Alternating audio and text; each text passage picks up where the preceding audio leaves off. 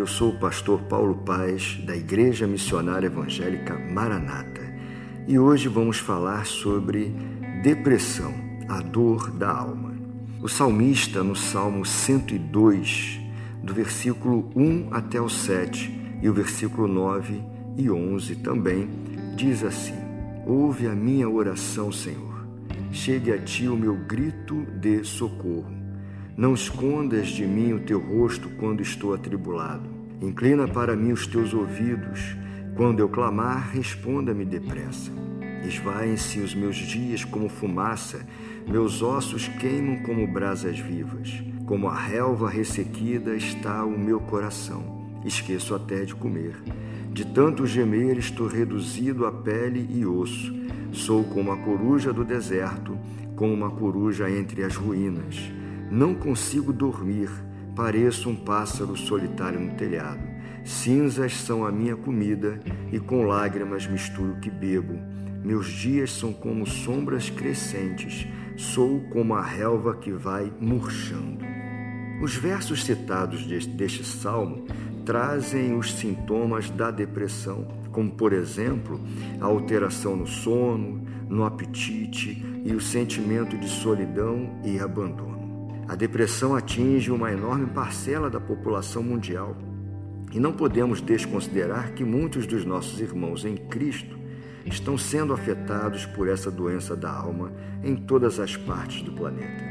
Afinal, também enfrentamos problemas na vida, também perdemos emprego, adoecemos, temos problemas conjugais, enfrentamos luto e todas as demais circunstâncias da existência humana. Muitos personagens da Bíblia apresentaram momentos de humor deprimido, como por exemplo o profeta Elias quando foi para uma caverna.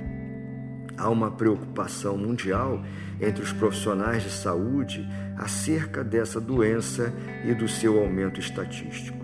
Precisamos considerar também o vazio existencial crescente, inclusive com maior incidência na juventude. O mundo moderno e a competitividade também são elementos de desenvolvimento de problemas na alma. Em Provérbios 18, 14 diz que o espírito do homem o sustenta na doença mas o espírito deprimido, quem o levantará? Mas lembre-se o que disse o Senhor Jesus em Mateus 11, versículo 28 e 29. Venham a mim todos vocês que estão cansados e sobrecarregados, e eu os aliviarei. Tomem sobre vocês o meu jugo e aprendam de mim, porque sou manso e humilde de coração, e vocês acharão descanso para a sua alma. Bom é saber que há um Deus que nos ama e nos guarda nas situações inevitáveis da vida. Em Isaías 43, versículo 2 e versículo 3 diz assim: Quando você atravessar as águas, eu estarei com você. Quando você atravessar os rios, eles não o encobrirão. Quando você andar através do fogo, não se queimará.